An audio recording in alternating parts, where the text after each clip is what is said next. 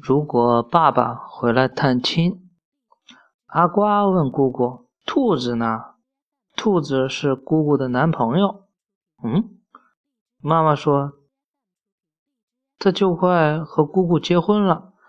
每次兔子来的时候，都会带我和阿瓜出去玩，而且还会买很多好吃的给我们吃。这个兔子是一个人是吧？是姑姑的男朋友。”哼，他怎么叫兔子？姑姑说：“姑姑说，兔子呀，嗯，兔子他回老家探亲去了。”我问姑姑：“什么叫兔子的老家？”阿瓜也抢着问姑姑：“什么叫做探亲？”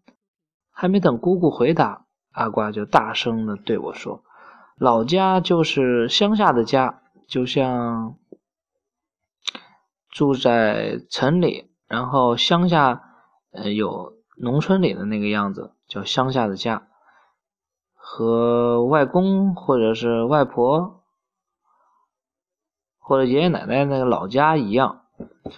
姑姑说：“那老家就是小时候住过的家呀。”兔子的老家可不在乡下，而是在一个县城里。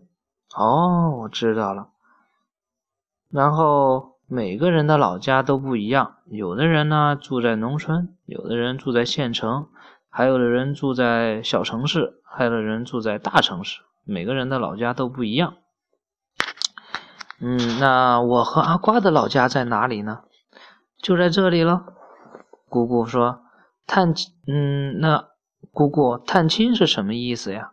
阿瓜靠在姑姑身上，大声的追问：“嗯，兔子长大以后。”离开了爸爸和妈妈，离开了老家。现在呢，他想爸爸和妈妈了，也想老家了，所以就回去看看。姑姑抱住阿瓜，对他说：“我的大头里又开始出现幻想了。爸爸离开了我和阿瓜，到了很远的地方，他现在也回来探亲了。”姑姑说。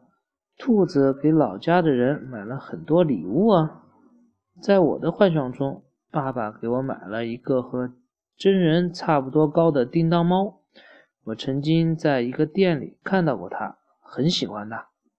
探亲这个词，这个词语真好，我是第一次听到。不过这次我学得很快，在下次的作文里，我一定要用到它。让戴老师表扬我。嗯，这个很快的，一下就讲完了。探亲，他知道什么意思了。